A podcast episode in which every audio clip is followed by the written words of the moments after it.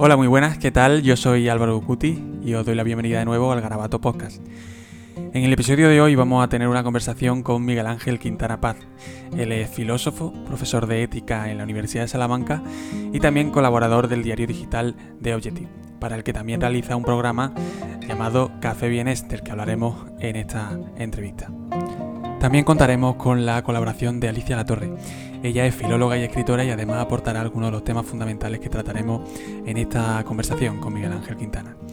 Hablaremos, como no puede ser de otra manera, de filosofía, también de ética, de la diferencia entre el multiculturalismo y la multiculturalidad, de las reglas no escritas que nos imponemos como sociedad y que a veces sobrepasamos, también de algunos de sus artículos más picantes publicados en The Objective en fin, creo que una conversación de lo más interesante. Si no conocías a Miguel Ángel Quintana Paz, o si lo conocías, pero no lo suficiente, te invito a quedarte con Alicia y conmigo para disfrutar de esta conversación, que ya digo, puede dar mucho de qué hablar, pero también mucho de lo que reflexionar.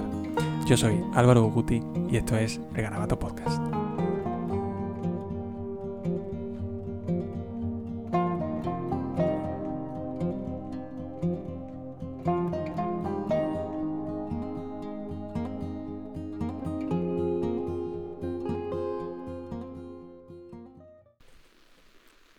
Pues buenas noches, Miguel Ángel Quintana, ¿qué tal?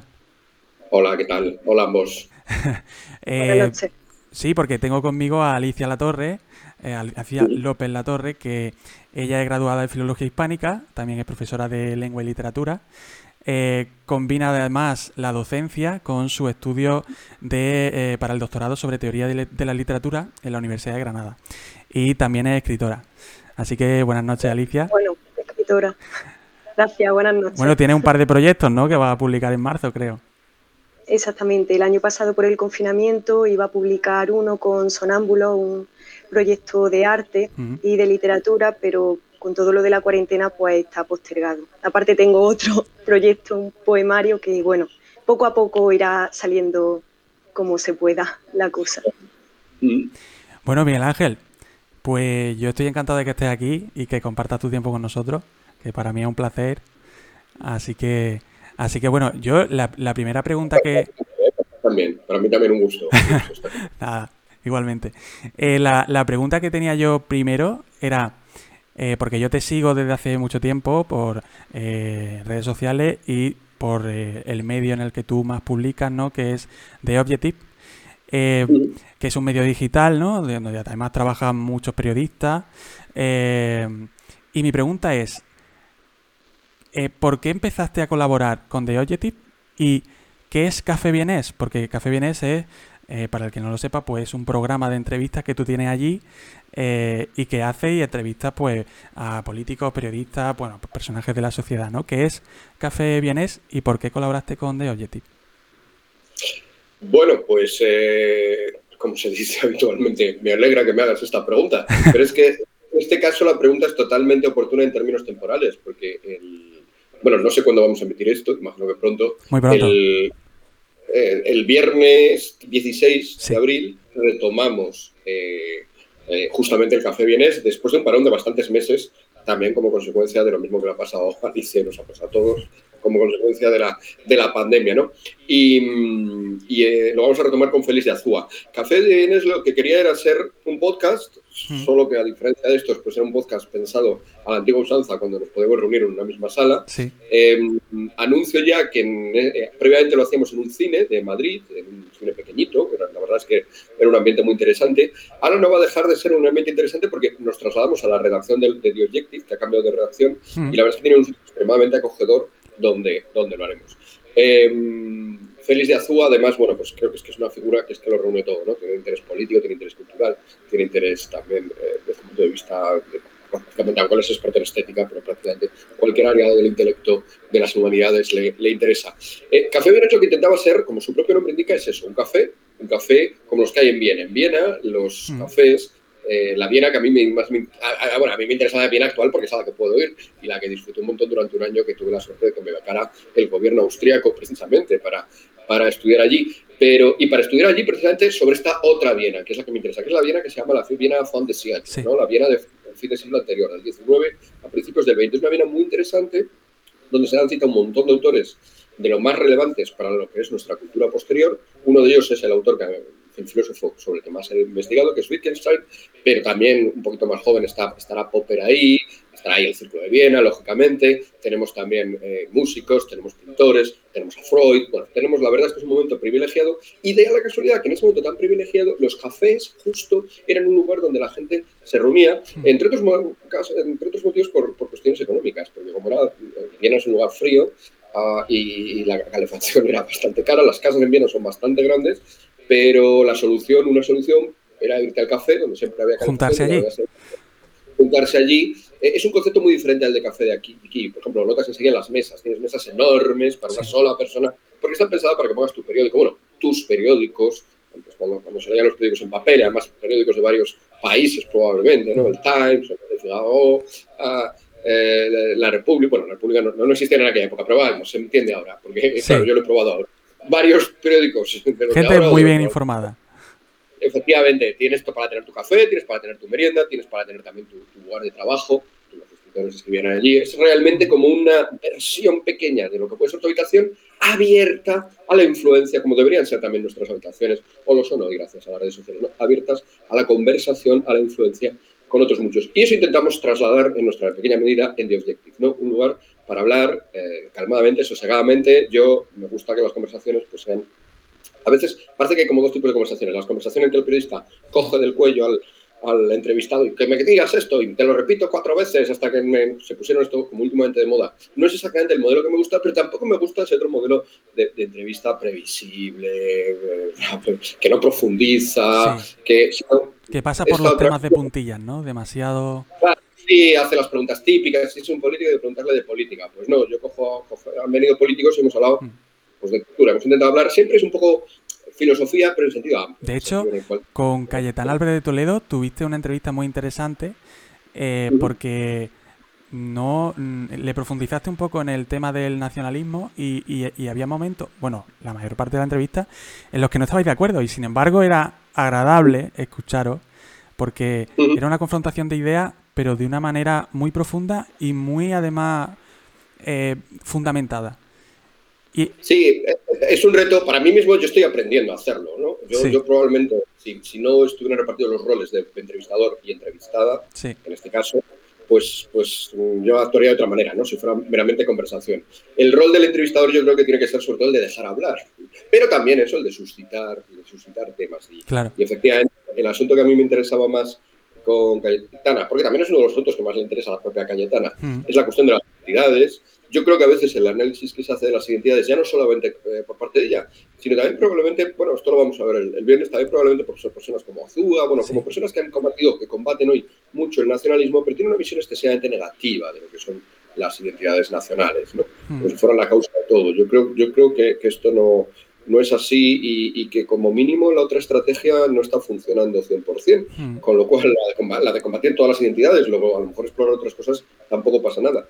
Y, y por lo tanto yo esto, pues, es cierto, lo he escrito, lo he dicho en mis sitios, que alguien lo sabe, de era absurdo que la, la, que la entrevista pues yo pues fingiera de repente que es sobre el cual me mantengo en una especie de limbo. No lo estoy, pero desde luego lo interesante era dejarle hablar a ella sí. y, y, confrontar. Y, y, bueno, para mi sorpresa salió bien.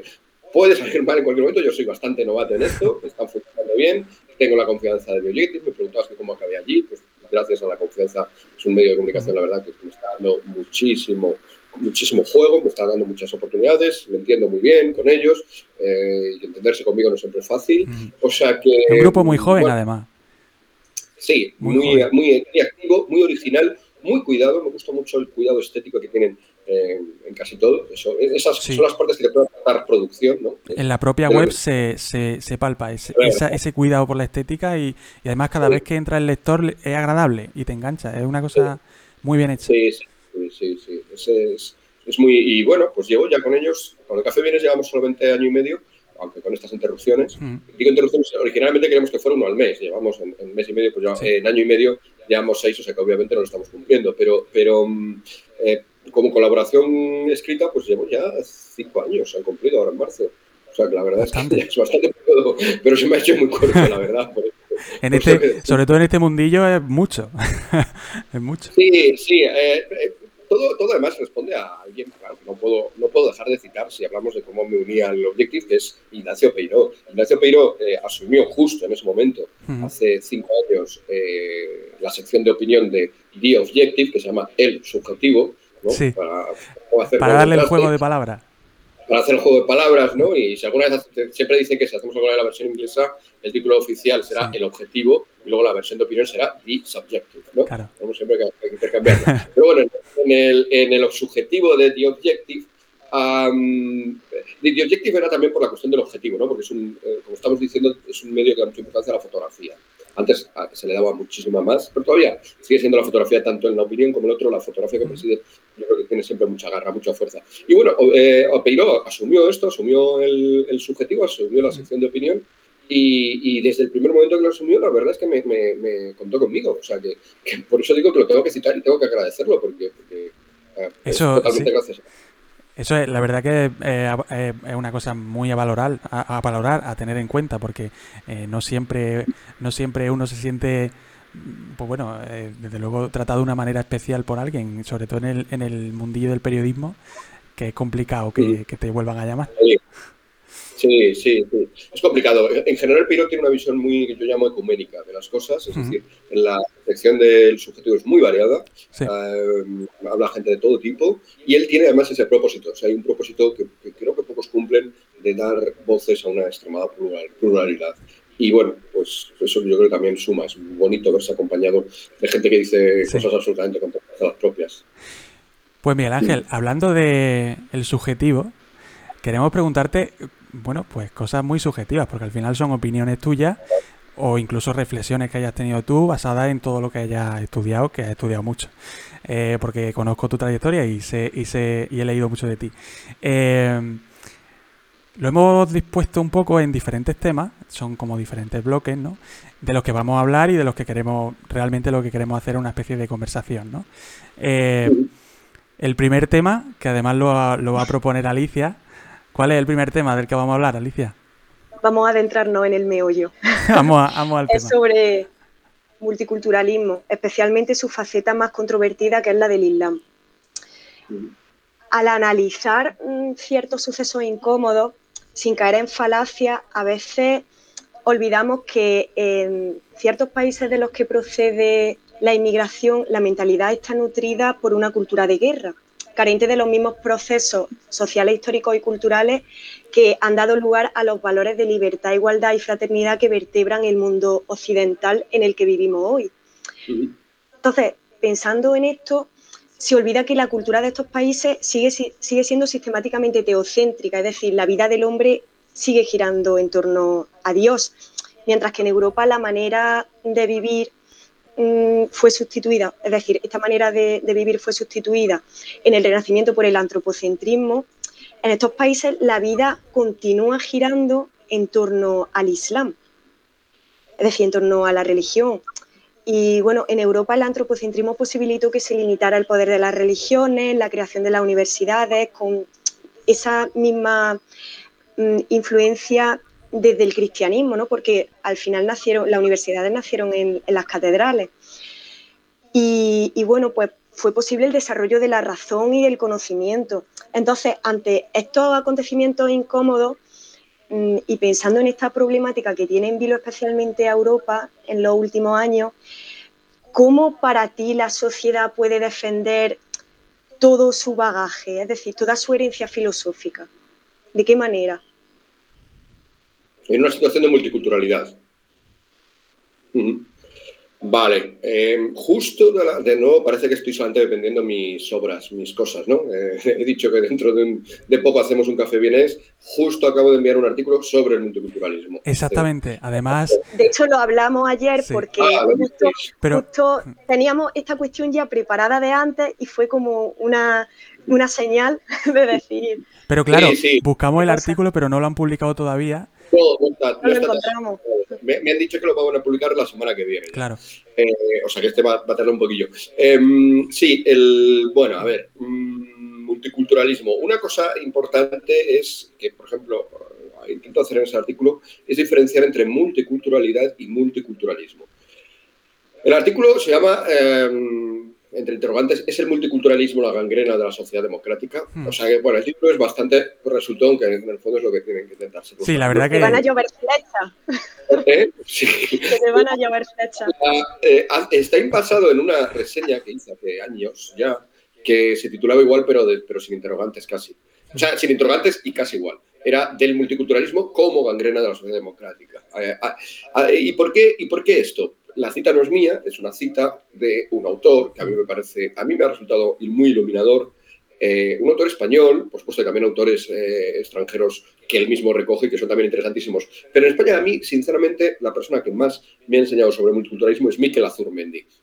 Una persona en sí misma interesantísima, antiguo, fue miembro de la primera ETA, se salió cuando ETA empezó a atentar contra personas, obviamente fue perseguido por ella, estuvo, eh, estuvieron a punto en dos atentados de, de asesinarle, estuvo perseguido, bueno, tuvo, dar guardaespaldas, etcétera, todo este proceso, porque eh, obviamente es además uno de los fundadores del Foro de Hermoa, no solamente se salió, sino que combatió activamente ETA, y aparte de, de, aparte de toda esta carrera, encima es filósofo, muy interesante, es antropólogo, muy interesante, es profesor universitario, ahí no sé si muy interesante porque he tenido la suerte de estar en sus clases, pero estoy casi seguro de que también, y mm, en aquella época, hace 20 años era presidente de una cosa que se llamaba el Foro para la Integración Social de los Inmigrantes, eh, en el cual, dados sus conocimientos del asunto, pues en una de las, de las comparecencias ante el Parlamento Español, ante el Congreso de los Diputados, se le ocurrió decir esta frase.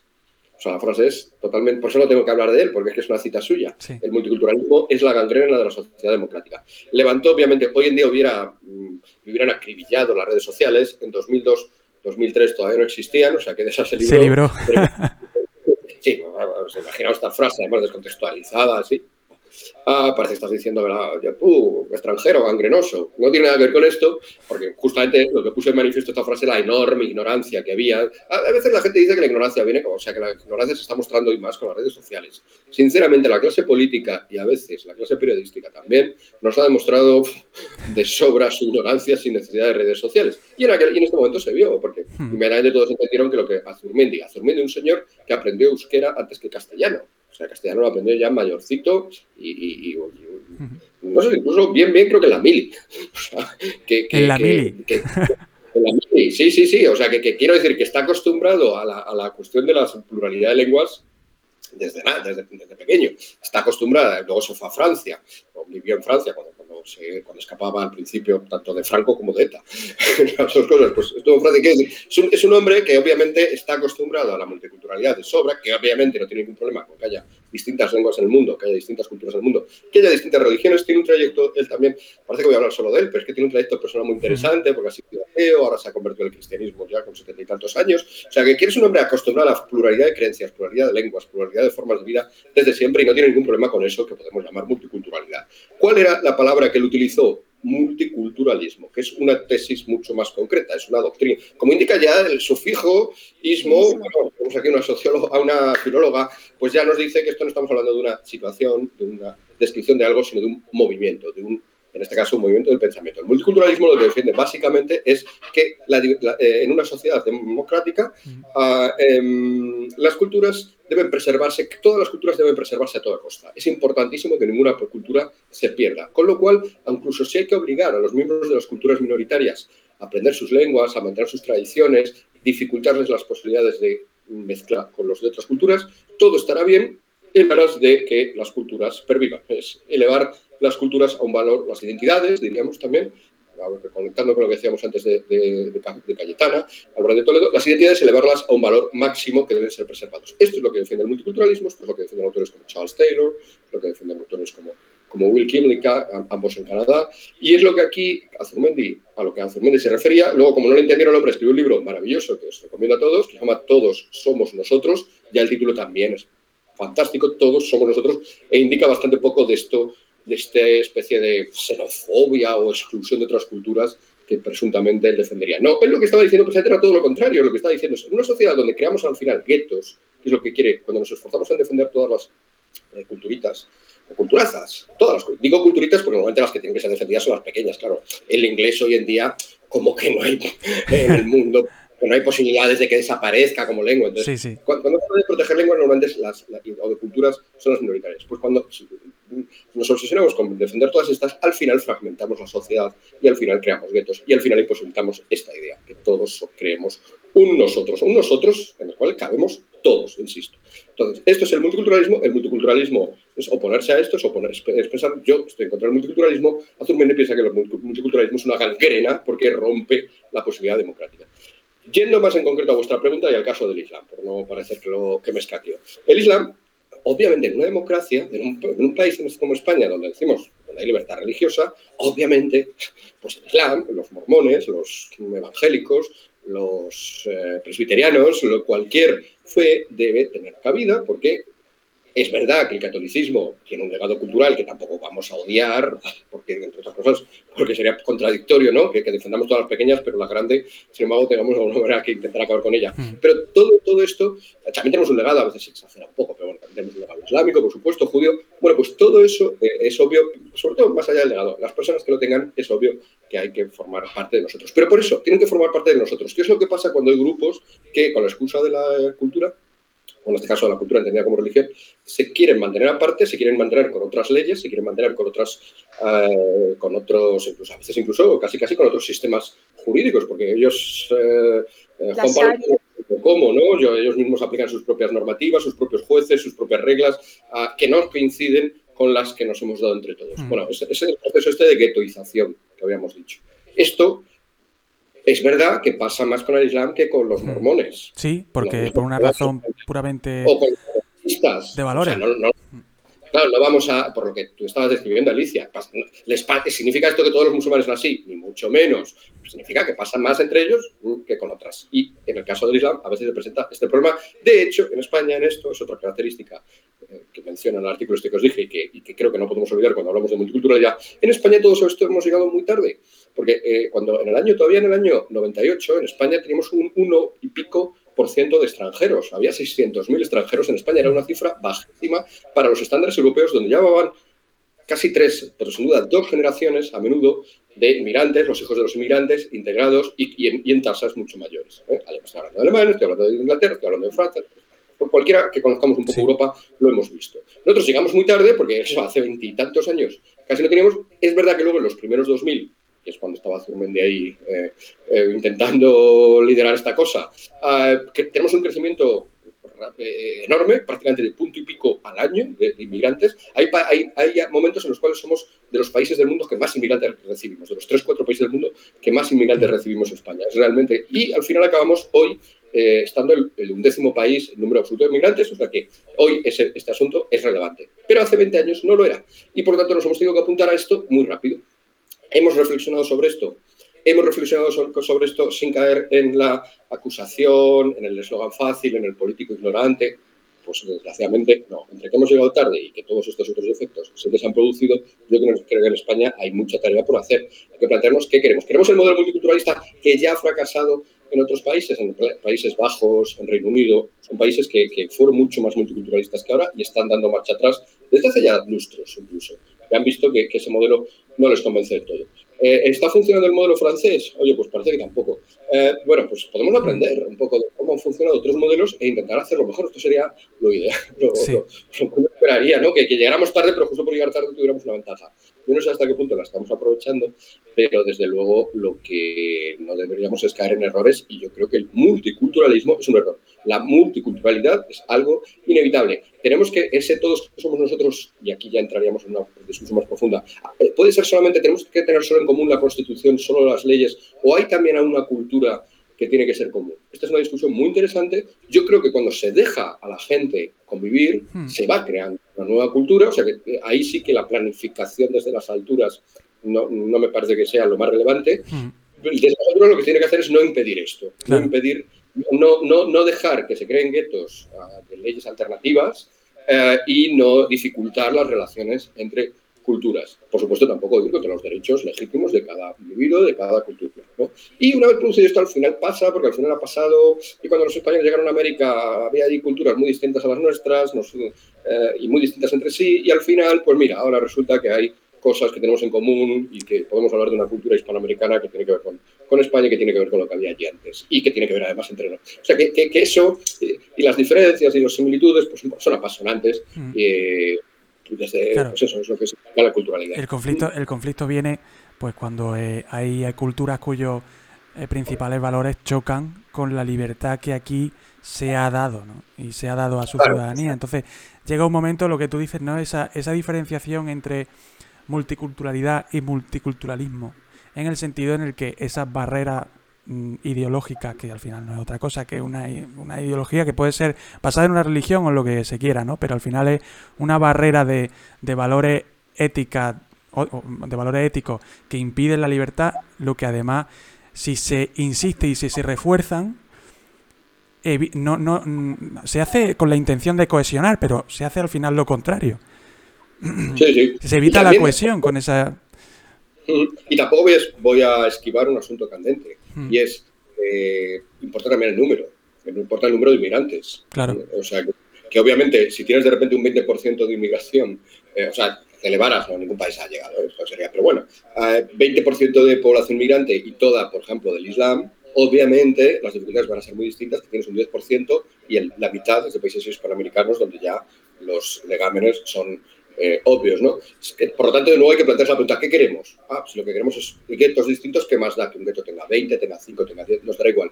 Ahora, si lo que queremos al final es crear ese marco común, a lo mejor, y por lo tanto, yo lo digo sin ningún problema, soy partidario de, la, de, que la inmigración sea regulada. ¿eh? Por un tema de sentido común. Bueno, claro, de sentido común y de que no tenemos por qué repetir errores que se, que se están produciendo en otros sitios. O sea, vuelvo a lo mismo, aprovechemos para bien. Entonces, dicho esto, es verdad, de nuevo, que eh, en el caso del Islam, pues pasa a veces, eh, sobre todo porque es una cultura, pues, fuerte, pujante, muy cerrada, por cierto, hablando de cerrazones, ¿no? Hay, un dato interesantísimo sobre el Islam que a menudo se ignora. Todo, bueno, más que sobre el Islam, quizás sobre el árabe. El, todo lo que se traduce al árabe eh, es en un año en, y, eh, en todos los países de, todo lo que está traducido ¿no? Hmm.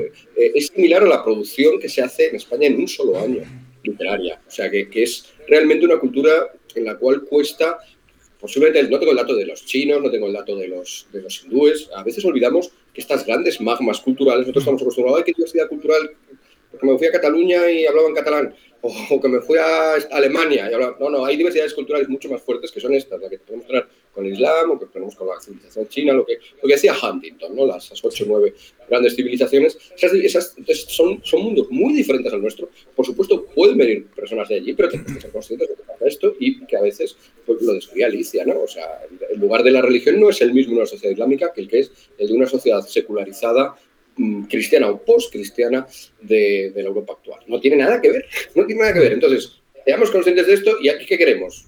Podemos querer conservar lo que tenemos, podemos querer asimilarnos a lo de ello, que creo que si le preguntas a la gente, casi nadie opta por esto, menos unos cuantos eh, personajes bastante estrambóticos, o lo que se dice que es, no, bueno, pues las dos cosas, o sea, unos cuantos vivimos en libertad y los otros viven en sus retos manteniendo esto. Bueno, esto, esto es lo que digo, esto no es posible, ¿eh? o sea, esto, y esto no es lo nuestro, o sea, esto ya es otra cosa también, lo nuestro incluye la libertad es para todos, ¿no? Todos somos nosotros, todos somos libres. Exactamente. Y una pregunta en cuanto a esta cuestión es por qué ante la más mínima apelación a la sensatez, al deseo de que no sucedan ciertos acontecimientos desagradables e incómodos, el debate de repente se enturbia y aparece la palabra xenofobia en un arrebato de sentimentalismo barato. ¿Por qué hablar de esto es ofensivo? La etiqueta fácil, ¿no? La... Claro, exactamente. Que te la tiran a la cabeza. Te etiqueto, te estigmatizo y está desacreditado por completo. Sí, pasan varias cosas. Hay un recurso al emotivismo, que es esto, y, vivimos en una. Son todo cuestiones, problemas nuestros. ¿eh? Voy a, va a parecer que soy de los que se fustigan. Ah, Occidente tenemos la culpa de todo. Sí, creo que Occidente tenemos la culpa, pero no en el sentido en el que mayoría dicen Occidente tiene la culpa de todo y tiene que aceptar a todos los inmigrantes para lavar sus penas. No en este sentido, sino en el sentido de que tenemos una cultura occidental a día de hoy, en el año 2021, los principios del, del tercer milenio, eh, bueno, pues que está atravesando eh, un momento duro, yo, yo, yo, lo llamo también decadente, pero bueno, vamos a dejarlo para ser más ecuménicos también, vamos a dejarlo en duro, en un, problema, un momento complicado. Y ese momento complicado incluye una, primero, es una fuerte desconfianza hacia sí mismo, que hablaré ahora enseguida de eso, y en segundo lugar, un emotivismo que hace que por muchas discusiones pase esto que estás diciendo, Alicia. Entonces, pasa esto. A su vez, ¿por qué? Pero ¿por qué hay gente que recurre al emotivismo para defender esto y no otra cosa? ¿Por qué esto? Bueno, pues vuelvo a lo que decía. Es que hay una profunda desconfianza. O sea, un principio occidental es el de la autocrítica, es un principio básico. nuestro y, lo hable. Y, no tengo nada en contra de él. Pero esta autocrítica se puede exacerbar, como todo. Y, la, la, exacerbación de esto llega a que cualquier, em, sobre todo en las clases, en las élites, que es otro problema de nuestro tiempo, yo creo que las élites están fallando. Entonces, las élites académicas, políticas, empresariales también, sin duda, universitarias, mediáticas también, ¿eh? en el mundo del entretenimiento, en el mundo del periodismo, estas élites, a menudo muy conectadas entre sí, curiosamente creo que son especialmente decadentes y estas élites además se separan de la mayoría del pueblo en, muchos sentidos. Y uno de ellos es este. En esas élites triunfa esta visión que estabas diciendo tú, Alicia. Pero ellos saben que esta visión no triunfa en la mayoría del pueblo. Por eso llaman populista a cualquiera que defienda la del pueblo. Cualquiera que diga, oye, porque la gente no quiere esto. Populista bueno, democracia, demos, es pueblo, algo tendrá que ver con lo del pueblo. No, populista, porque, porque saben que entre estas élites ha triunfado esta idea, seguramente porque, por varios motivos, también lo he intentado un poco investigar en algún momento, pero bueno, referidos a este asunto concreto que estamos diciendo, hay que empezar por decir que esas élites viven en un mundo, son personas de clase social, para empezar, más alta, con más recursos económicos, acostumbrados a vivir de una manera muy móvil, y esa movilidad les reporta no solo, no solo no les reporta dificultades, sino beneficios, que divertido irse a Francia, que divertido irse a bueno, yo mismo, ¿no? Yo os acabo de decir, ¿no? Me voy a Austria y estudio en Austria y hago un año de Austria, aprendo alemán y tengo amigos alemanes, tengo amigos italianos, tengo amigos eh, británicos que están allí. O sea, ese tipo de vida que, que, ciertas personas se pueden permitir y al cual no le molesta que la cultura propia se diluya, se pierda, porque piensan que en el fondo una España con guetos sería un poco parecido a su Erasmus en, en Viena, es decir, muchos pisos de amigos, estudiantes, cada uno en su piso hablando su lengua y luego nos juntamos y hacemos fiestas a los 10, 20 años. Sí, pero eso no es una sociedad. Eso es ser a los 20 años, que es muy divertido, yo lo he hecho, pero no es eso. Entonces, pero esas élites pues, llegan un momento en que se lo crean. Si salen mal les da igual porque tienen dinero. Si sale mal en un país también en el fondo les da igual porque pueden irse a otro. Eh, es decir, sus empleos además son, eso, como son empleos de élite, a menudo son mucho más móviles. Entonces, esa no tiene nada que ver, claro, con la vida pues no sé de vosotros, pero al menos sí que la de mis padres. No tiene nada que ver con la vida de mis padres. A mi padre no puede decir, bueno, te va mal esto, da igual, te vas a Nueva York. Nueva York. todavía en Nueva York hay muchos que hablan español, pero. Le pilla muy lejos. no, no. Entonces, esta, la gente, la mayoría de la gente dice, oye, no pasa nada, no, no, no. Que yo quiera defender lo mío no significa que sea odiador del otro, ¿no? Seno, claro. fobia a lo ajeno. Entonces, Simplemente quiere decir que no estoy de acuerdo. Claro, y, y, la gente dice, oye, pues ¿por qué tenemos que entrar en esta transformación brutal y volvernos todos barrios de, barrios neoyorquinos, hacer un Chinatown en España y un, un, Little Italy. Y, y, ¿Por qué? Esto, esto, esto, y a la gente le gusta ir a su restaurante chino y le gusta tener abajo al, al, del, al del comercio chino y no le tenemos problemas en que haya un chino y en que haya un italiano viviendo enfrente. No tiene ningún problema, como generalmente no lo ha tenido. Pero cuando, cuando esto le dices, no, no, este es el proyecto y tienes que perder tu cultura, tienes que perder tus modos tradicionales Claro, es que pues la gente dice, oye, pues ¿por qué? Al menos da una razón. No, que si no eres xenófobo, no se les da una razón, se les da un ataque. Pues la gente se reafirma y dice, oye, pues tendré razón, cuando encima ni siquiera me dan razones. Y entonces ahí se, se agranda todavía más esta distancia que hay. La he intentado describir antes en términos económicos y vitales, pero es también una distancia abismal entre élites y pueblo en términos de intereses. Lo que... Sí, lo conflictivo sobre todo es que es un proceso que no surge de manera natural, no es espontáneo, es totalmente forzado y, y puesto. Sí, ah, claro, bueno, aquí ahora nos llegaría un libertario y nos diría, no, no, no, lo que es forzado son las fronteras. Entonces, si, quitamos las fronteras, también es verdad que si quitamos las fronteras, yo no sé, totalmente, pues al final todos seríamos lo mismo, entonces no sé qué sentido tiene la libertad. Yo creo que algo interesante de la libertad es poder ir a lugares, poder elegir entre lugares diferentes. Pero mm, sí, o sea, está claro que para muchas personas la inmigración masiva es una solución a problemas como las de las pensiones, es una solución también a problemas como el de que la población, o sea, hay, oficios eh, que cada vez, pues, mm, el capital, eh, yo en estos casos me pongo un poco marxista, eh, lo siento, pero el capital le interesa remunerar cada vez menos y que por lo tanto a la clase media pues no estaría dispuesto a, realizar por el pago que se da. Sin embargo, si traes a personas más depauperadas de otros países están dispuestas a trabajar por mucho menos, pues obviamente al capital le conviene mucho más. Esto lo dice Guilly, que también me parece un autor interesantísimo. él habla de la, Francia periférica, pero podemos hablar de la España periférica, no es la España periférica en el sentido de lo, de lo que está junto a las costas, sino la periférica, la Francia, la España periférica sería la que está apartada de los centros de poder. Un poco la distinción que he hecho antes entre élites y hmm. pueblo, ¿no? pues en esas periferias él localiza muy, que a veces coincide con las, a menudo coincide con las provincias, ¿eh? pero ya digo, no quiero por qué sea lo mismo. Eh, pues él, él, ve que, claro, que al, al señor publicista que gana un dineral, 150.000, 200.000 euros anuales como publicista y que vive en los campos elíseos de París, obviamente que haya una señora que le cuida a los niños por 10 euros a la hora, le viene mejor a que se lo cuide por 20.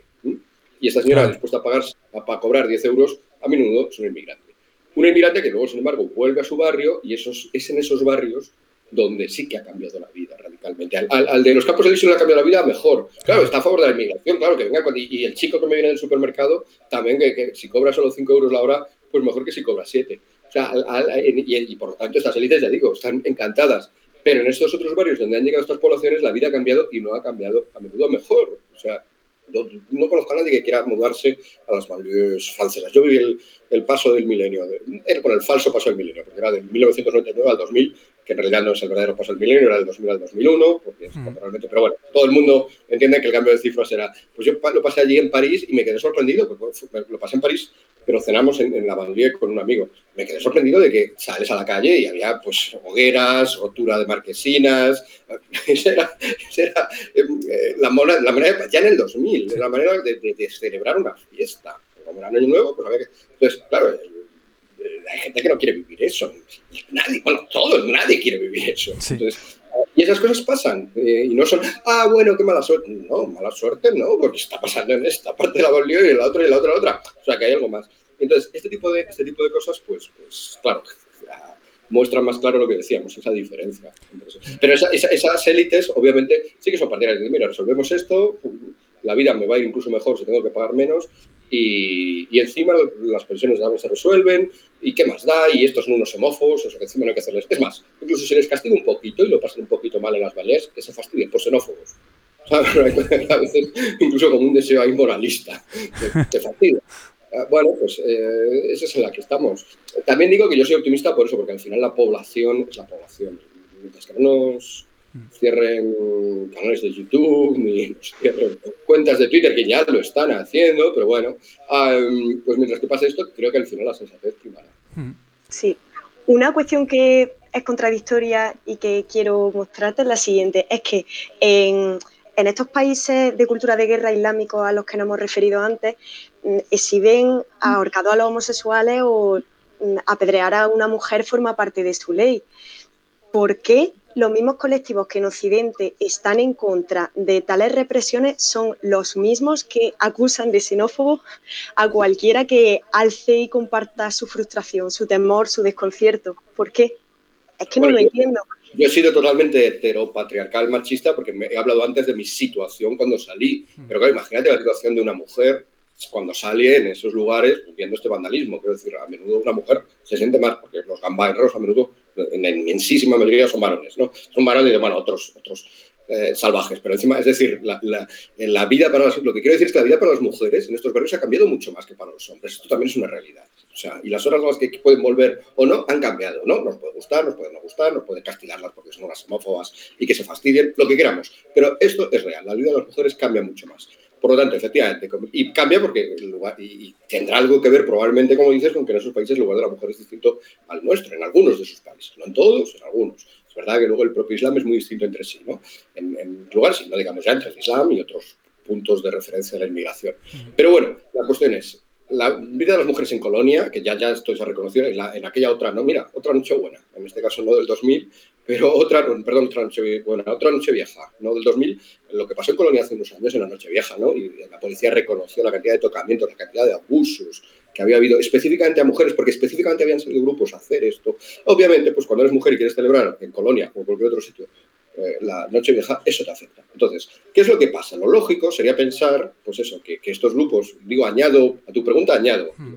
encima esos grupos que están en defensa de los homosexuales, como bien decías, de los homosexuales, de las mujeres, etcétera, tendrían que preocuparse más por los retos que suponen a estos grupos vulnerables, ¿no? Eh, ¿Por qué lo hacen? Bueno, yo creo que hay que pensar en lo que he dicho antes. Es decir, eh, estos grupos a menudo surgen de una hipercrítica a la propia Occidente. Es decir, hay, gente, los más exaltados, hmm. sin filtros, te acaban diciendo que en el fondo también la vida de las mujeres aquí es tan horrible que, tampoco hay tanta diferencia. Y que en otros lugares les obligarán a taparte la cara, pero que aquí te obligan a taparte la cara con maquillaje. Y que es lo mismo. ¿Te obligan? Eh, no, bueno, te obliga la sociedad. Ya, bueno, pero no te obligan. Y no es lo mismo que, ponerte. O sea, si yo, ahora estuviera así, pues obviamente distinto a que, a, que, a que me haya puesto maquillaje, ¿no? O sea, que, que, son todos razonamientos muy raros, pero estos son razonamientos reales, lo sabéis, esto se hace así. Entonces, nosotros también somos igual de machistas, somos muy, muy, muy machistas, muy, muy, muy, muy homófobos, pues no hay tanta diferencia, en fin, pues traigámoslo aquí, o que, que vengan más y tal, y ya lo resolveremos. Y además, y además hacen, pues hacen un, un juicio un juicio histórico incluso. O sea, hacen una especie de juicio a, atrás, a siglo incluso. Homófobos hace mucho más homófobos hace un siglo, pues ahora no tienes motivos para criticar al que lo es hoy. Hombre, no. claro que lo tengo. Claro que tengo motivos y claro que si van a venir muchos aquí y van a poder cambiar una ley en la cual se reconocen a la vida de los homosexuales, se les reconoce cosas que no se les reconocería si cambiara esa ley, pues obviamente claro que me puede preocupar y me da igual lo que decían mis abuelos. Pero bueno, mm, yo, creo que, que, hemos fallado. O sea, ahora vuelvo yo al, al Hemos fallado como occidente, o sea, eh, estamos fallando en esa hipercrítica. Tenemos que ser capaces de reconocer las cosas valiosas que tenemos, entre otras la crítica, la capacidad autocrítica, pero las otras muchas cosas valiosas que hemos hecho. Y otra, y como son estas, como son las que llevan la mayoría de los homos, al menos en términos, eh, bueno, pues lo que hace la legislación, lo que hace la tolerancia, ni siquiera la legislación, la vida cotidiana de la gente. España en el 2014 estaba, en el último que se ha hecho, no sé ahora, en el Pew Research, una investigación que se hizo, es el país más tolerante con la homosexualidad de todo el mundo. Alemania estaba un poquito por debajo porque fallaba en, un punto en la gente que le da igual. O sea, que, no, está, que no viene mal, pero en todo lo demás estamos arriba y luego ya vienen todos los demás países. O sea, hemos hecho cosas bien como Occidente, hemos hecho cosas bien como españoles. Entonces, conservémoslas. Claro. Y, y, no, y no entremos en una especie de... Leyenda negra, ¿no? Claro, y de, leyenda negra, pues para más que la leyenda negra me, preocupa la, perspectiva negra. O sea, no, nos tapamos los ojos y a la que sea lo que sea, no sé, porque tenemos que espiar no sé qué, no sé qué pecados. Em, es más, lo ideal, en última instancia, sería incluso combatir para que en esos países no pasara esto. ¿no? Claro, claro. Sonará emancipador, lo que sea, pero hasta hace poco a esto se le llamaba emancipador. Sí, sí, sí. No, no, haya que invadir países, porque obviamente sería un mal método, pero a lo mejor hay que pensar métodos en esto, ¿no? En esta línea. Este, este era el proyecto occidental, de hecho. Este era el proyecto de, ya cristiano, de que todos los hombres, todos los, todos los hombres son hijos de Dios y por tanto, pues ciertas cuestiones básicas tienen que estar garantizadas para todos. Y es también el proyecto ilustrando. Sí. O sea, lo que es el proyecto de, esto que, nos viene ahora. Sí, sí. Y sobre todo, eh, ayudar o intentar por la, medida de lo posible, de que la cultura, estas culturas que hablamos con el, la multiculturalidad, ¿no?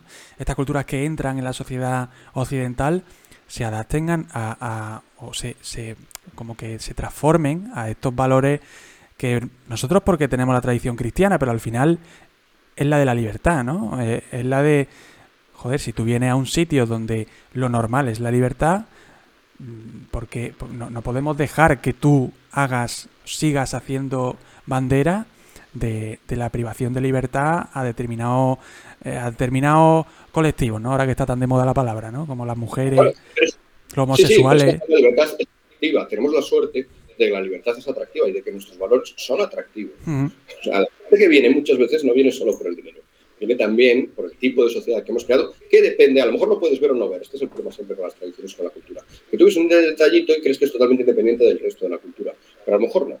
Entonces, eh, y hay cosas de nuestra cultura en términos de libertad, en términos de trato, en términos de que puedas salir por la calle. Eh, todavía hoy en las ciudades que yo vivo, al menos, Salamanca, Valladolid, pues salir por la calle con una cierta seguridad de que no te va a pasar nada.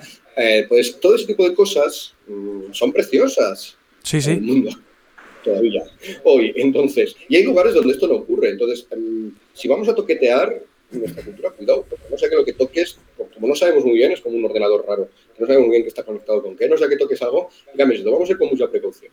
Y entonces, y, tal como tenemos esto, cuando vienen otros, a menudo vienen también a integrarse y se integran, hombre, si se les obliga a ir, como por ejemplo pasaba en, Holanda, ¿no? que tienen ciertos pilares, tienen una vieja tradición de pilares, heredada de la diferencia entre católicos y protestantes y, laicos, entonces, bueno, hay una serie de pilares, entonces si eres marroquí te tratan los marroquíes, te atienden la oficina de empleo en, en, el marroquí, si te aíslas, si la propia sociedad de recepción te aísla, te propicia el aislamiento, pues claro, lo estamos haciendo mal, pero si no, yo estoy convencido de que a la gente, eh, como ya ha ocurrido entre otras cosas, entre las nuevas generaciones. Las nuevas generaciones que llegan, llegan aquí y dicen, ah, mira, pues me gusta la libertad, incluso voy a dar un paso más. Yo creo que las que vienen también les puede pasar y estoy convencido que les pasará. Y entonces, pero en primer lugar, lo que digo, primero es una cuestión también de tamaño, inevitablemente, si, si viene un grupo muy grande que se pueda aislar, esto no va a pasar. Si vienen en tamaños razonables, esto se puede integrar. Y yo estoy, en ese sentido, encantado, porque de hecho es lo que decíamos antes, es una manera de expandir nuestros valores, ya sea en otros países o que ellos vengan aquí y se unan a nosotros. Todos somos, en el fondo, y aquí ya sí que caemos en estas cosas que son las más pobres, todos en el fondo somos y nos retrotraemos, todos hemos sido migrantes, todos nos hemos integrado en un momento u hmm. otro en una cultura u otra, nos hemos movido y, al final pues hemos ido creando cosas de este tipo. Aquí han funcionado bien, intentemos exportar este modelo e integrar este modelo. Hmm. Exactamente, es que además la... Perdón. No, no, sigue. No, que, que la naturaleza está en el movimiento, al fin y al cabo. Las sociedades tienden a eso y desde ese movimiento es desde donde se construye y es un proceso que no acaba. Fíjate, y fíjate. así. Sí, sí, sí, Fíjate, la palabra tradición, que a menudo, que a veces se utiliza, los más inmovilistas la utilizan, a mí me gusta reivindicar la tradición, pero, pero, pero sería errado pensar en ella como algo inmovilista. Tradición viene del tradere, o sea, viene de, lo que se transmite de un lugar para otro, de lo que se hereda, pero moviéndose y cambiando. Todas las tradiciones han cambiado muchísimo. Algunas, de hecho, además, que creemos antiquísimas, son de reciente creación, pero, pero incluso las más antiguas han cambiado absolutamente. ¿no? Las grandes civilizaciones han cambiado, no tiene que ver el cristianismo del siglo I con el del siglo XV, con el del siglo XX, con el del siglo XXI. O sea, todo está en, movimiento y, por lo tanto, eh, sí, sí, yo por eso yo el movimiento del cambio de poblaciones en ese sentido no me preocupa, ya digo, siempre y cuando sea razonable y no signifiquen otras cosas, invasiones o sustituciones poblacionales o cosas así, que algunos en el fondo también sin demasiados complejos te confiesan que es lo que están pensando, pero si no llegamos a eso, eh, pues eh, por supuesto, y en ese sentido soy optimista, yo creo que al final, lo que además pasa, todo el mundo en el fondo, cuando mira Occidente, lo mira ahora cada vez menos, ahora ya está empezando a ser China un modelo alternativo, están empezando otras a pasar, incluso en el este de Europa están empezando a dejar de mirar al oeste de Europa, y a veces es para bien, ¿eh? porque a lo mejor era una obsesión excesiva la que se tenía con, el, con la Europa occidental.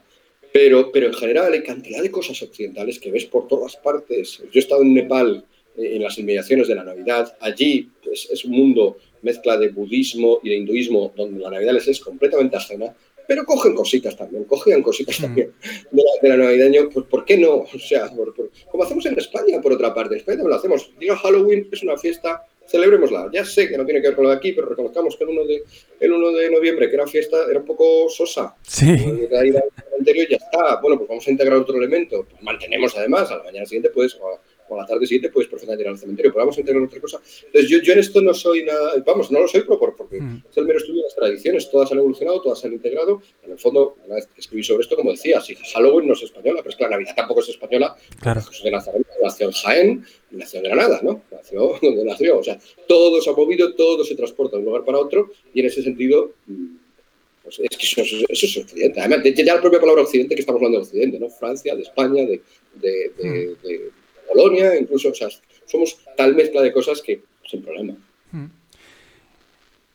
Y todo esto del multiculturalismo que se ha impuesto un poco al margen de la multiculturalidad ¿no? de la que hablaba, ha venido también en los últimos años muy potenciada por este tema de las redes sociales, de la sobreexposición que tenemos a la información que nos llega por todos lados. Es una cosa que cualquiera con un teléfono móvil eh, puede llegarle todos los días cientos de mensajes y cientos de enlaces a noticias y tal, o a cosas que lee por casualidad, porque se lo ha mandado un amigo o porque lo ha visto en una red social, ¿no? Claro, todo esto los movimientos políticos lo han aprovechado desde, desde que aparecieron estas aplicaciones, estas formas de comunicación, para pues bueno, pues para influir en la sociedad, para subir en lo que son pues estas encuestas demoscópicas, esta tal, al final poder llegar a un posible gobierno y de hecho, pues bueno, en la formación eh, que hoy día está compartiendo gobierno con el Partido Socialista ha llegado ahí gracias a medios de comunicación, pero también gracias al impulso de las redes sociales y de esta sobreposición a la información, ¿no? Em, tú decías además eh, en, una, en, una entrevista, eh, creo que fue una entrevista, no lo sé exactamente, pero bueno, eh, que se impulsa con esta sobreexposición el grado de ignorancia más alto, ¿no? Que es aquel en el que uno no es consciente de que no sabe, pero en realidad sí cree que sí, sí sabe. Claro, no, sabe que no sabe. Sí, sí, sí. Es, es, la ignorancia máxima que es ignorar que ignoras. Exactamente. la ignorancia. Eh, pues eso. Uh, hay mucha gente a mi alrededor que, que no sabe nada de, lo que sé, eh, de Dulce Scott, pongamos, ¿no? Del filósofo Dulce Scott, pero sabe que no sabe nada de Dulce Scott. Claro. ¿Sabes algo de Dulce Scott? No. O vale, pues yo también no sé muchas cosas de muchas cosas. Y, pero es ignorancia, hombre, sería bueno ser omniscientes, pero no somos, pues ya está. El problema grave es cuando uno no sabe de algo, pero no sabe que no sabe. Se cree que Claro, pero es difícil. En la... esto es que más perora en redes sociales. Claro, pero es difícil escapar a eso en las redes, porque en las redes lo que triunfa, y además lo dijo lo dijo el otro día Jorge Bustos en una, en una entrevista que le, que le leí, que además tú lo, entrevistaste a Jorge Bustos también para eh, Café Bienes, que la vi, me encantó también. Eh, él dijo que, que las redes sociales premian al que sienta cátedra es lo que más éxito tiene. O sea, y entonces eso hace que la persona que no sabe se sienta obligada a hacer como que sí. Porque eso es lo que triunfa. Entonces, es lo que decían, ¿no? Es que no es una cosa de la que uno, sobre todo alguien que es ignorante, pero que tiene vergüenza de serlo, porque el que no tiene vergüenza de no saber de algo lo dice y se acabó. Pero el que tiene esa vergüenza, pues es que se siente obligado a, a sentar cátedra y ahí es donde se produce esto que tú comentabas de el que cree que sabe, pero en realidad no sabe. Sí, e pero como bien dices, y como bien decía Jorge, ¿no? Eh, eh, Jorge Bustos, esto viene a menudo porque se te exige, ¿no? Se te exige tener opiniones de todos. Cuidado, cuidado. Esto, esto ya es típico de la democracia. Harry Frankfurt, que es un autor muy interesante, que, que, es el que empezó a hablar. Yo creo que es uno de los que empezó a hablar de la posverdad, lo que pasa es que él no lo llamaba posverdad, lo llamaba bullshit, traducir como se tradujo de otra manera en español, pero yo lo traduciría por chorradas, ¿no? El hablar por hablar, sin hmm. saber muy bien lo que estamos diciendo, ¿no? Ella detectó que, oye, vivimos en un momento en el que abunda el bullshit, abunda gente hablando, pero sin importarle si lo que dice es verdad, es correcto, correcto, solo por hablar. ¿Qué, está pasando? Se puso a analizar un librito muy interesante. Bueno, pues eh, Frankfurt decía, porque, luego decía, ¿y por qué ha pasado esto? Y dice, bueno, es la democracia en el fondo va para acá, pero la democracia no obliga a la opinión pública se puede que opinar de un montón de temas sobre el conflicto israelo-palestino, pero pasado mañana pasa algo en Nepal y también se supone que tengo que saber si lo que hace el gobierno respecto a Nepal es correcto o incorrecto, porque la opinión pública me fuerza a ello y al final le tendré que votar en función de si 10.000 cosas las ha hecho bien o no. Ah, esto está ahí, es un problema, es un problema de, de las democracias. Es, en el caso de las redes sociales, eso lo que pasa es que ¡pum! explota y ya lo vemos encima como que se fuerza más. Ya no solamente es una especie de obligación cada cuatro años cuando vas a votar o una especie de obligación de estar informado y leer el periódico, sino que es una obligación de alguien que te pide. A mí mismo, una de las cosas que más me agota en Twitter es cuando la gente me manda cosas para que opine explícitamente. Oye, ¿qué opinas de esto? Bueno, pues si no he dicho nada, para empezar, muy probablemente es que no me interesa opinar. Y, hay que indicar el derecho a no tener opinión. Claro. desde el punto de vista epistemológico es el nivel más bajo, perdón que me ponga platónico, pero las opinioncitas son una cosa muy baja. Eh, hay un grupo, eh, un grupo musical español, eh, Ojete Calor se llama, que tiene una canción sobre esto, ¿no? Sobre, sobre la obligación esta, se llama Opino de qué. Y está basada en las redes sociales, esta obligación de todos estar opinando de qué. Sí, sí, opinando De, esto y del otro y del otro. ¿Por qué? No, no, no detengámonos ahí. Es verdad que hay, ya digo, muchos. Yo, yo con todo estamos dando una visión negativa de las redes sociales. Yo soy post. Yo esto además cuando cuando doy esta versión muy negativa, se la achaco a Humberto Eco, que fue uno de los que más se esforzó en decirlo, quizá por buenos motivos, hombre, porque era un pedazo humanista, eh, pero creo que se quedó solamente con la visión que él mismo llamaría apocalíptica, ¿no? Cuando escribió años antes Apocalipsis integrados. Yo creo que también hay una posibilidad de integrar y que, yo mismo, voy a decir malo de las redes sociales, cuando son las que me han permitido a menudo hacer un montón de cosas, las que me han permitido conocer un montón de cosas, es decir, ahí también es verdad que hay mucha ignorancia, hay mucho pino de qué, pero también hay gente que sabe. Y claro, eh, sería que la educación nos diera los mecanismos para diferenciar uno del otro. Cuando dices uno del otro, puedes aprender cantidad de cosas. Yo he aprendido, ya no solo desde el punto de vista de cosas que pasan en el mundo, no, no, aprender a secas, de filosofía, para empezar, de lo mío, pero también de otras cosas, que yo, no puedo hablar todos los días con físicos, en la facultad hay alguno y tal, pero están en sus clases y tal. Yo en Twitter veo a físicos dándome, diciéndome cosas súper interesantes porque son capaces además de adaptarlo para todos los públicos sobre física. Y veo a ingenieros, veo a economistas, y veo, entonces, bueno, yo ahí sinceramente he aprendido un montón y creo que se puede aprender un montón. Está luego esa especie de, ruido de fondo constante de los que están hablando sin tener ni idea. Bueno, pues aprender a prescindir un poquillo de ello y tal, pues como... Pues nunca ha sido fácil el conocimiento, ¿no? Tampoco era fácil en la Edad Media hacer una copia del libro que te querías leer, encargarlo y que te llegara un año después y encima tuvieras que poner un montón de dinero por él. O sea que, que, que, bueno, eh, el conocimiento comparado con eso tiene sus dificultades, pero se ha facilitado mucho y yo soy gran partidario de ello. También es verdad, es verdad que... Hay Ay, perdona. No solamente decir esto, sí, porque, me siento un poco como antes cuando, cuando no hablo de las mujeres. Ahora me como que no estoy hablando de los, de los jóvenes. ¿no? Hmm. Eh, creo que de los muy jóvenes, de, los, de, la pubertad, ¿no? Hay problemas que se están detectando en la pubertad y mira, y además también especialmente las chicas, más que los chicos, pero, pero eh, de, gente, claro, que con 12, 13 años está en las redes sociales y de repente un tipo le dice, vaya orejotas tienes, y no es lo mismo que se me lo dicen a mí, que bloqueo o no bloqueo, paso, silencio y me da igual. Hmm. Sí, es verdad. Justo lo que comentas pertenece al documental este de, Netflix, el de, el de las redes. He puesto ese ejemplo como cita oculta a él porque es el que pone, ¿no? El de, las orejas, ¿no?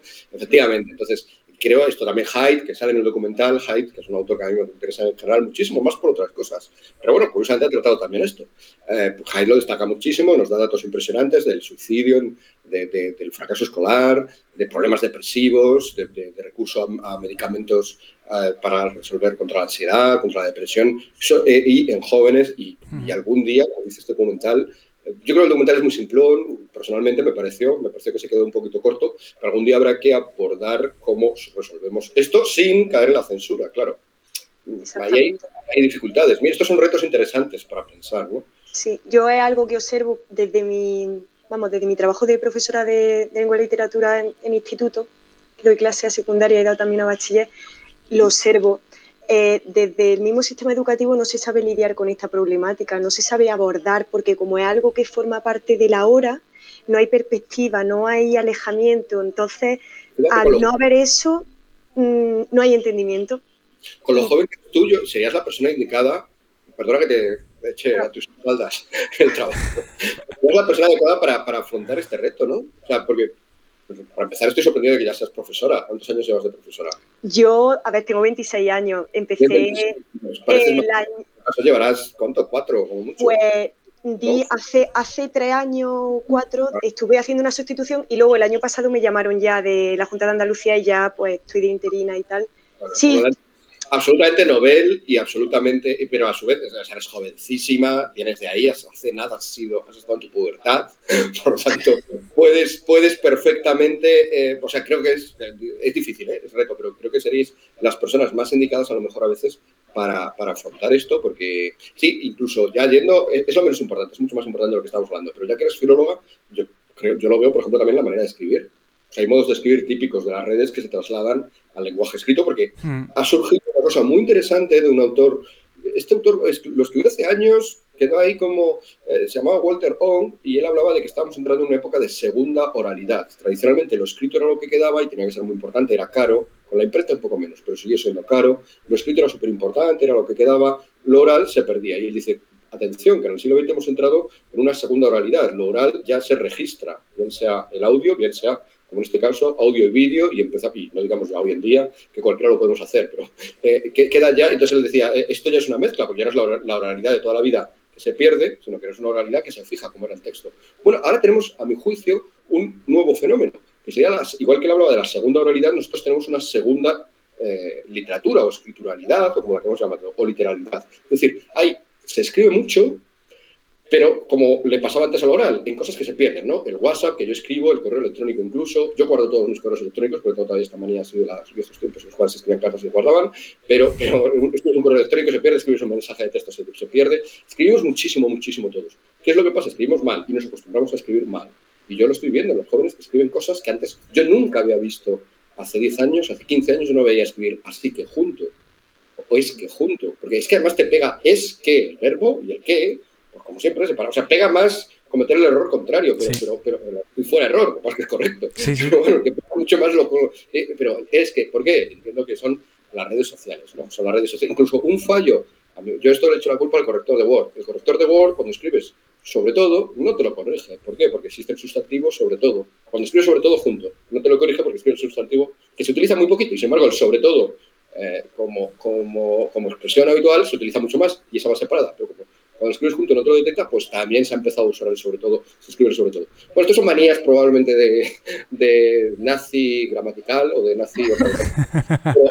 Ahí somos unos nazis los tres. Totalmente. como filóloga esperaba compresor, que también hay filólogos del otro. No, la lengua ha variado mucho y tal. Sí, hombre, sí, ya. Pues, también los cuerpos varían mucho, pero vamos a intentar que sea el mío sano lo más posible, ¿no? Vamos, ¿no? La lengua sería sana si escribiéramos, por supuesto, si escribiéramos es que junto, pero hombre, entonces para los análisis gramaticales quizá viene bien que lees y el que, no sé, bueno. Eh, desde eso, pero eh, si lo digo, sí sé que es niño, puede ser niño comparado con el otro, pero lo digo por eso, hasta en eso está marcando muchísimo. Pues no digamos ya la, vida de las personas, la, mm. o por ejemplo eso mismo, lo que empezabas diciendo tú al principio, Álvaro, o sea, la idea de que podemos opinar de todo, eso ya es muy mala educación. O sea, si la gente ya sale al mundo pensando que se puede opinar de todo, ya, hemos fracasado. Hmm. La, idea de la educación anterior era que te dieras cuenta que había campos enteros del saber del que sabías poquísimo o nada. Hmm. yo, no aprendí mucha biología, tuve un año, pero bueno, me quedó claro que de biología hay mucho. también, es verdad, también es verdad que ahora con un clic puede acceder a una Wikipedia y aparentar que sabe. Claro, claro, sí, está, combinado.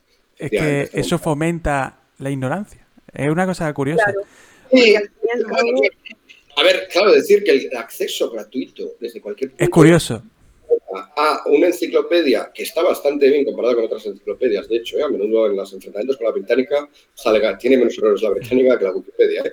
Cuidado, o sea, yo tampoco soy de nuevo integrado.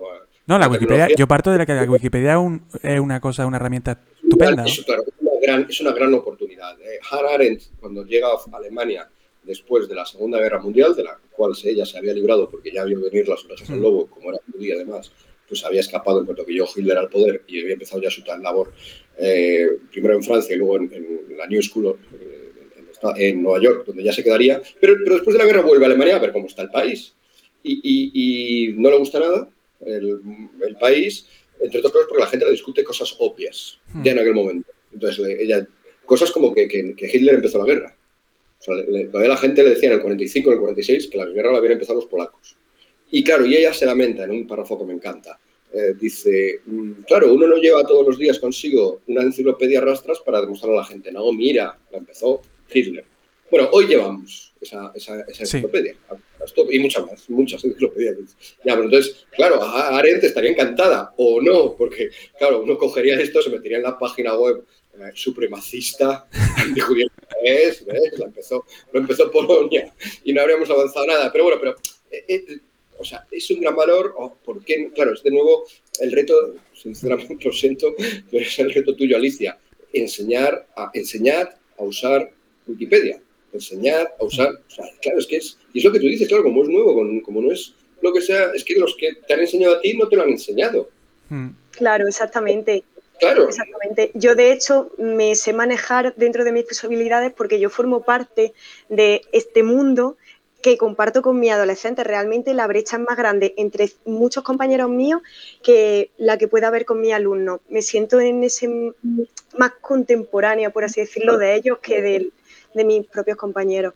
De hecho, utilizo, incorporo todas las herramientas, todo lo que, eh, lo que utilizo en Internet. Vamos, por ejemplo, un ejercicio que hago a veces con mis alumnos en cuanto a la ortografía es utilizar Twitter, tweets y corregirlo. A ver, vamos a hacer una lectura crítica de esto en cuestiones gramaticales. Y funciona y es atractivo y te lo pasas bien. Es que yo también quiero hacer cosas con las que me las me, lo pase bien, no voy a coger fichas, fotocopias. Yo si estoy aquí es para disfrutar y para aportar lo que yo puedo compartir con ellos. Y ojalá os dejen las leyes educativas. lo dudo.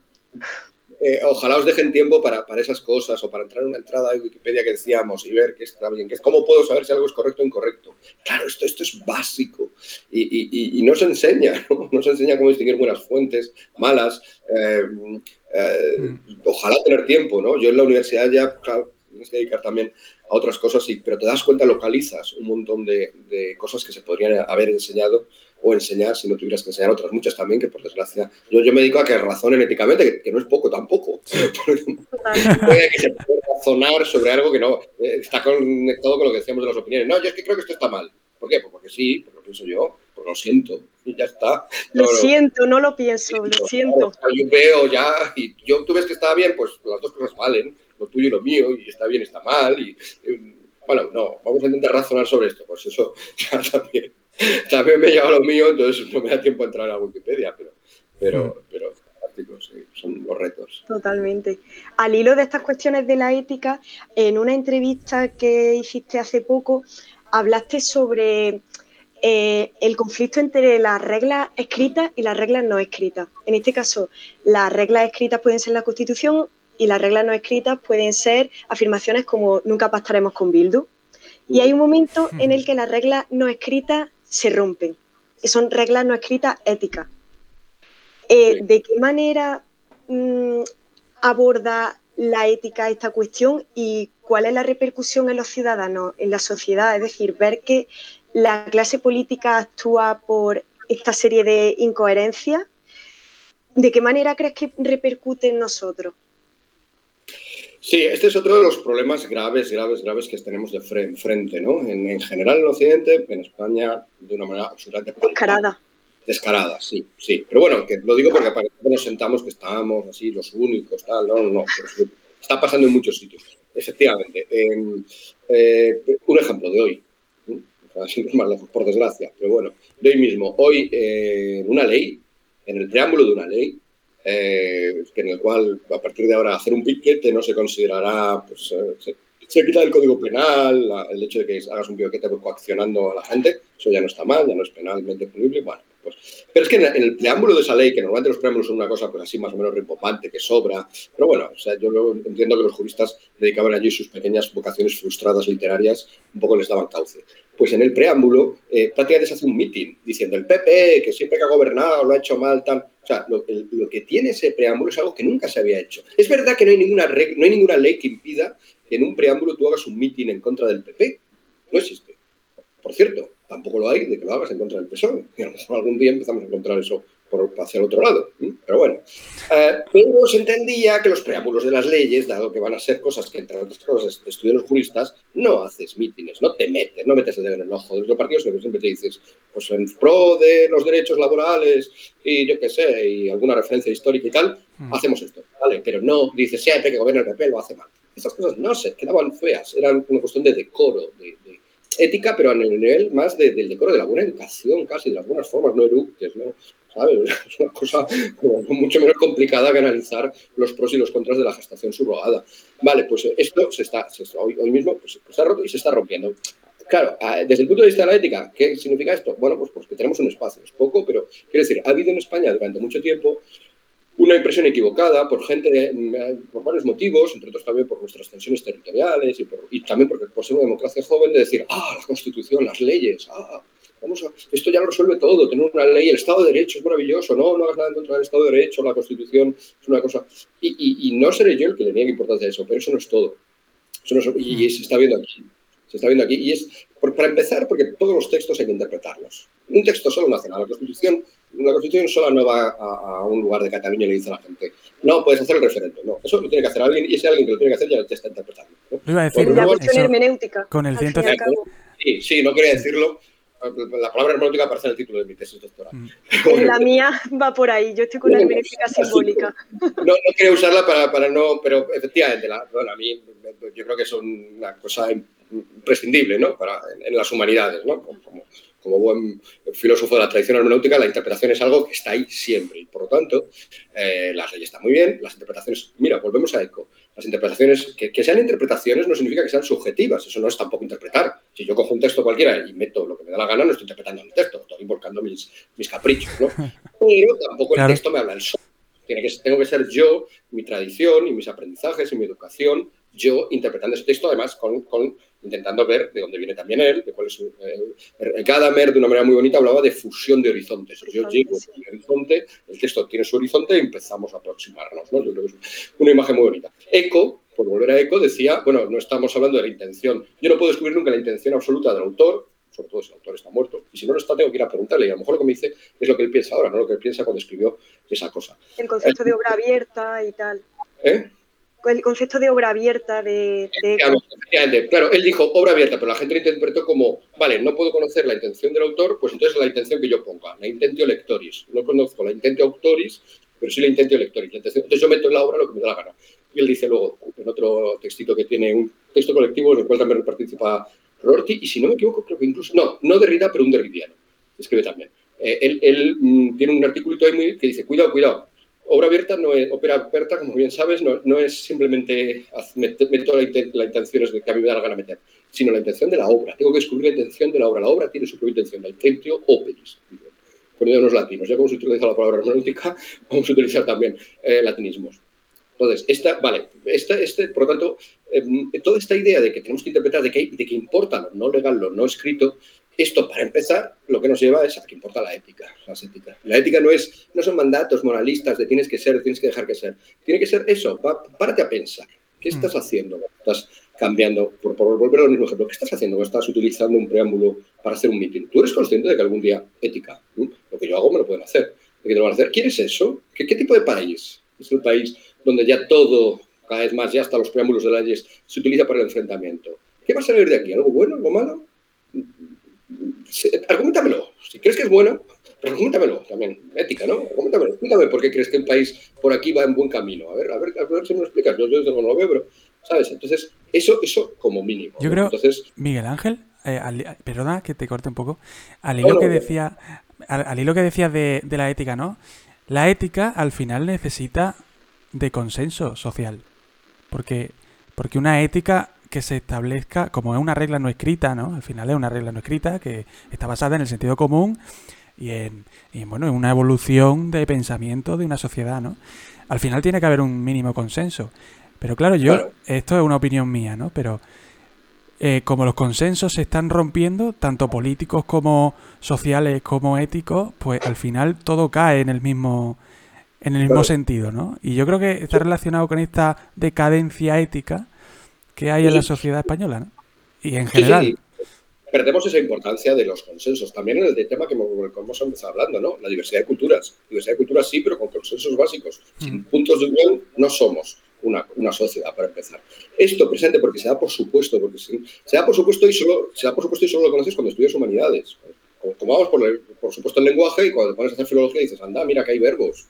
esto, esto, yo he visto a mis sobrinos aprender a hablar y obviamente mi sobrino no tiene ni idea de lo que es un verbo y aprende a hablar perfectamente. Vale, pero, pero cuando te metes y dices, ah, mira, hay verbos, pues pasa lo mismo en estos otros niveles, ¿no? O sea, que también importaría la filología, importaría la, filosofía, importaría la historia, importaría decir, oye, a ver, que es que ponte a estudiar esto y date cuenta de que estamos con un montón de consensos, muchas veces no solo no escritos, sino no, no dichos hmm. y no conscientes, pero que nos permiten hacer muchísimas cosas. Que si no hubiera ciertos consensos sobre cómo hacer catedrales no se hubiera hecho los, las catedrales románicas que luego cambiaron a las góticas porque se modificó. Los consensos además son volubles y son, son, cambiantes y todo esto sí, que sí. Evoluciona. sabemos.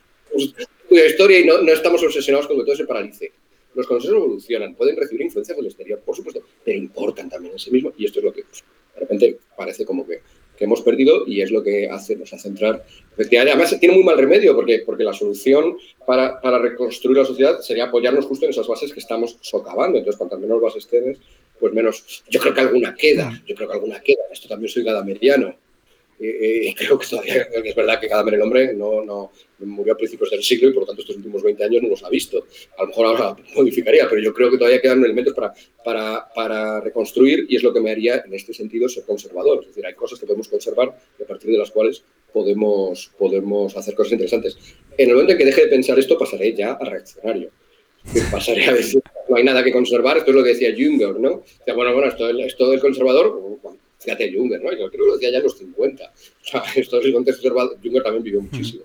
Eh, pero, pero yo no sé cómo decía, bueno, bueno, esto es conservador, cuando hay algo que conservar, pero, pero, hay algo que conservar ya en esta sociedad que se está. Bueno, yo, 70 años después, creo que sí que quedan probablemente cosas que conservar, pero es verdad que en un momento no, pues no quedan, pues habrá que empezar a. Es verdad que luego en mi vida cotidiana tampoco lo aplico esto de que haya tanto de conservar, porque cuando quiero leer, tiendo a leer, como también utilizando un chiste de Gadamer, eh, que en una ocasión dijo, bueno, pero tengo pinta yo de haber leído algo escrito en los últimos mil años, ¿no? Yo, yo, yo, mis preferidos quizá no son cosas de, hace más de mil años, pero a menudo sí que son mis preferidos, más que mis preferidos, los lugares de donde los que me alimento, entonces que es muy agradable, son siempre textos muy, muy añosos, ¿no? Un mínimo de décadas. ¿no? Por, precisamente por eso, porque creo que estamos viviendo en un momento donde puedes leer para diagnosticar, por supuesto, hay que leer para saber qué es lo que está pasando, pero para alimentarte y para fortalecerte tenemos que ir a los clásicos. Exactamente, justo eso lo remarcaste en la entrevista a la que me refería al principio al decirte lo de las reglas no escritas, que decía que frente a todo este torbellino de incomprensión no estamos solos. Es decir, tenemos nuestros aliados que al fin y al cabo son los muertos, es decir, aquellos pensadores del pasado a quienes acudimos y eh, en un lenguaje que tenemos que ir descifrando, pues nos sentimos acompañados en, ese silencio, en esa reflexión. Sí, sí, contra los cuales, eh, autores clásicos, contra los cuales también va la ola actual.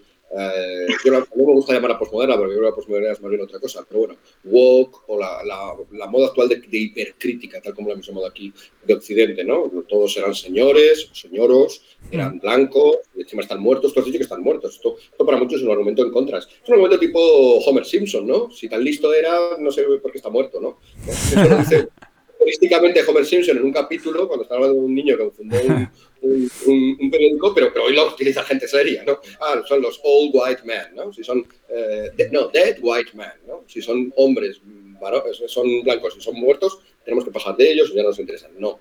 Yo creo que, que, sobre todo además porque cuando la gente le pregunta, claro, cuando, cuando haces diagnósticos de estos, quizá un poco catastrofistas, pero ¿qué le voy a hacer si lo veo así? De, de, la decadencia, te dices, bueno, pues, pues, ¿dónde está la salida? El presidente de la decadencia mina sus propias posibilidades de solución bueno, pues al menos nos quedan estos, ¿no? Nos quedan estos pilares. Mm. Yo... te hace muy fácil la defensa, pero entonces yo ya no tengo que decir nada, que lo claro. resuelva Platón. A Platón y ya os lo resolverá en, y ya no tengo yo que decir nada. Eso me, me, facilita, como, pedagogo, como profesor, me facilita las cosas.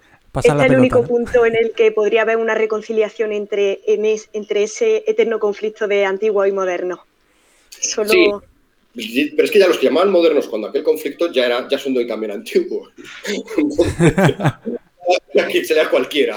O me da igual. Con tal de que no leas solo Twitter. Que, insisto, soy el primero que lo lee, pero no solo Twitter o no solo WhatsApp. O no solo el libro que ha promocionado la editorial X, porque conviene promocionar este libro, eh, incluido cuando promocionan alguno mío.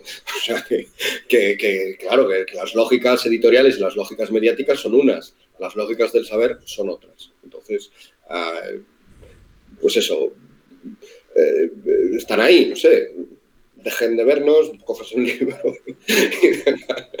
bueno, no, bueno, a ver, este, quiero decir que tampoco estamos todos todo el día leyendo, es, es, más que nada, eh, creo que de verdad que, es un descubrimiento sobre todo para mí. O sea, yo, yo cuando estudiaba Gadamer, o sea, a mí me gusta leer a los antiguos, o a los no tan antiguos, siglo XIX, novelista del XIX, mm. pero a Dostoyevsky porque, porque disfruto. Y para mí ha sido un descubrimiento mucho más reciente decir, ah, mira, es que no solamente es un disfrute, no solamente me amplía la visión sobre la vida, no solo me amplía mi comprensión de mí mismo, es que también es una solución a los problemas que hoy tenemos en la sociedad. ¿no? Y yo creo que este proyecto es bonito y, mira, incorpora a los, los, filólogos, a los filósofos, a, todos, ¿no? Se incorpora esta tarea de, poder aportar algo a la sociedad en estos momentos temblequeantes, ¿no? Se hace lo que se puede. y hasta aquí la primera parte de la entrevista a Miguel Ángel Quintana. Espero que la hayas disfrutado y que te haya gustado y sobre todo que te hayas quedado con ganas de más, porque puedes disfrutar de la segunda parte aquí en Spotify, Google Podcast o Apple Podcast, cualquiera de las plataformas en la que estés escuchándolo. Nada, solo me queda despedirme, decirte que abajo en la descripción de este podcast tienes el enlace para la página de Miguel Ángel Quintana en The Objective y espero que nos volvamos a encontrar en el segundo episodio. Yo soy Álvaro Guti y esto es El Garabato Podcast.